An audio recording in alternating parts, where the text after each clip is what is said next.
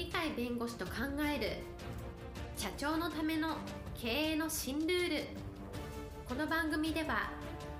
企業が選ぶ弁護士ランキングで税務部門1位に輝き70冊以上の本を出版し多くの経営者を支えてきた鳥飼茂勝が社長経営者独立希望者起業家のための経営の新ルールについてお伝えしていきます。それでは今回の番組をお楽しみください。皆さんこんにちは。お元気でしょうか？元気がすべての源です。鳥飼であります。はいパラリーガルの高瀬です。今日のテーマはリーダーとはどういうものが必要なのかってリーダーリーダーに必要な3式3つの式知識の式ですねえー、そういう3式というのをちょっとお話をしたいと思います。はい、えー、今日のテーマリーダーシップ論ですけれどもリーダーに必要なのは3式3つの式ということなんですけれども、はい、それはあの安岡正弘先生という方が、はい、リーダーというのはこういう3つの式を持ってるそれに資格があるんだと。つまりリーダー論としてあるいはリーダーとして必要なのはこの3つの式だと言ってるんですね。この3つの式っていうのは知識見識短識といいまして知識は、えー、知ることですね、えー、見識っていうのは見る式って書くんですけど短識はあの単力単造単単能の単を書いて短式、えー、この3つなんですね。どういう意味を持ってるかまずえ適切な情報を持たないことには新しいことできないですよねと。やっぱりリーダーってあの組織をまとめてその組織をいい方に持っていく成長の方に持っていくっていうのがリーダーだからそうとするとそれに成長に適するようなやっぱり情報を持ってこなきゃダメなんで適切な情報をいかに持てるかつまりしっかりした情報源持ってるかどうかということだろうと思いますね。はい、これが知識ですね、えー、そうすると例えば昔の日本だと中国からいろんな文化が流れてきたと。あ宗教があるぞとかねさまざまな感覚的な日本になかったような知識が来ると。これはこれからの日本にとってプラスになるから使おうよという一種の多様性ですよね、はい、そこを受け入れることによってイノベーションを起こして日本をすごく成長させてきたと。そういう伝統的なワコンという成果につながるわけですけどそれと同じやっぱり適切なこれから使えるぞと成長に使えるぞと企業を強くすることにこれ役立つぞっていうそういうしっかりした情報を持つことと、その情報をもらうための情報源をしっかりするっていうことをえ重要視したのがこの知識という、はい、でそういう適切な情報に基づいてそうすると先見性として今はこれはないけどこれは将来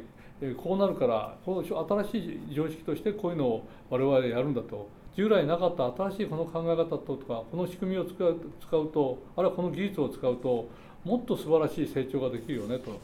いうような形であのこれから良くなる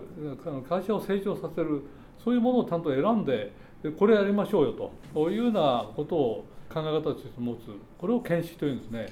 はい、だから従来と違った何らかの意味で、はい、一番望ましいのは今までなかったものを新しい形で組み替えて新しいことを行うみたいなこういう考え方を見識というんですね。つまり従来と違った従来の常識と違ったようなことをやりましょうと取り入れましょうと。こういう考え方を見識というんですけどこの見識っていうのは多数派じゃないんで今までの常識を否定して新しい常識を作るといったら今までの常識に染まってる人たちはなんだそれはと反発を食らう。逆に言うと、えー、見識のある方って少数意見を持ってる人なんですね、はい、少数意見ですから多数派と違うと、多数派が反対する人が多いと会社だと改革しようとしてこういうこと新しい仕組み入れてやろうよとこういう技術を入れてやろうよとこういう考え方に基づいて経営しようよと言った時に今までと違うぞって大反対されるかもしれないでその中で短式っていうのが出てきてそれでも反対者を説得をしていろんなさまざまなテクニックを使って抑え込んだって言い方がおかしいけど少数意見にもかかわらず多数派の反対をまとめ上げてそれで先見性のあることを実際に実行して成果を出すと、はい、つまり少数意見だけど多数派を制して最終的にはそれを成功に持っていくと。あるいは少数意見のままだかかもしれないけどそれをやり抜いてちゃんと成果を出すっていう。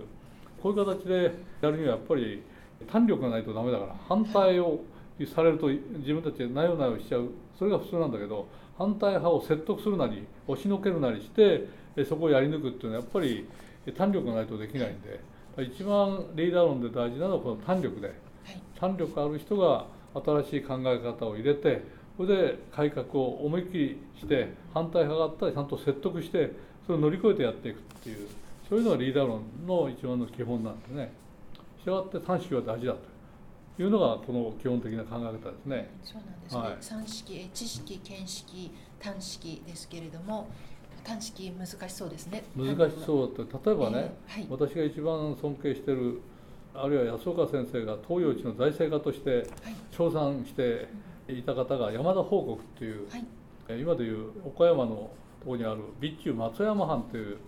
えー、そこを立て直したっていう方なんですけど、この方を東洋一の財政家っていうんですけどこの人は財政悪化の原因は支配層、ま、支配階級である上級武士が堕落してるからだと。これが原因なんだからその堕落をやめさせるっていうのともう一つは積極的な経済政策をやってそれで国あの国っていうか藩を豊かにするそれによって50年ぐらいかかってやっと返済できるかなどうかというぐらいの借金を背負ってたのをわずか8年で借金を返済してその巨額な借金と同じくらいの実は内部留保をするまでにつまり豊かな藩に変えたという人物なんでしたがってまさに三式のある方なんですけどそれはやっぱり支配層の人たちを押しのけて腐敗をさせないようにするっていうと反発を食らって殺されそうになったりなんかするらしいんです。そのぐらい実は、えー、短式っていうのはないとこれは乗り越えられないというのがあってもう一つは積極的な経済政策を実行するっていうんですけどその中身は今アマゾンたちとかとやってる流通を藩が抑えて若手の藩士で優秀な人が流通を関わってあのいいものを農民とかいろんなところに作らせてそれを藩の外で高く売れるという仕組みに作ってであの作った人特に農民に対しては利益が出ても農民については全部農民に返すと。自分たちは流通のお金によって藩を財政を立て直すと。それすごく儲かったっていうわけですけど、はい。アマゾンが当時ないですけど、アマゾン的な発想で流出を抑えることが最大の利益を上げるんだっていうそこのところがどうも昔からこの方は分かってたようで、やっぱそういうそこを考えて財政としては東洋一だというふうに言ったんではないかと思うんですね。これは全部反対を広げて全部やったわけですから、普通だったら農民からなんであの税金取んないだっていうふうに置かれるところを農民から取んない。農民はそれでお金使うから藩の中の財政がすごくみんな流通して経済が活性化するじゃないかと、外から持ってきたお金でそれで、えー、藩のその借金を返す原資にしようよと。いう意味で流通でそれを作ろうという発想が極めて優れた発想でありまして、財政家としては称賛するのは当然でございましてしたがって自分の命を狙われるにもかかわらずその反対派を乗り越えて成功したという意味ではまさに知識見識端子が備わった方であるという形でリーダーの必要な三式論は山田報告に尽きるんではないかと、私は理解しているわけです。はい、山田報告さんですね。はい、えっと今日のテーマリーダーに必要なのは三式であるということでした。え今日も元気な一日をお過ごしください。はい、ありがとうございます。本日の番組はいかがでしたか？この番組は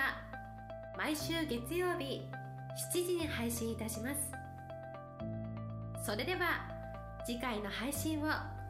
楽しみにお待ちください。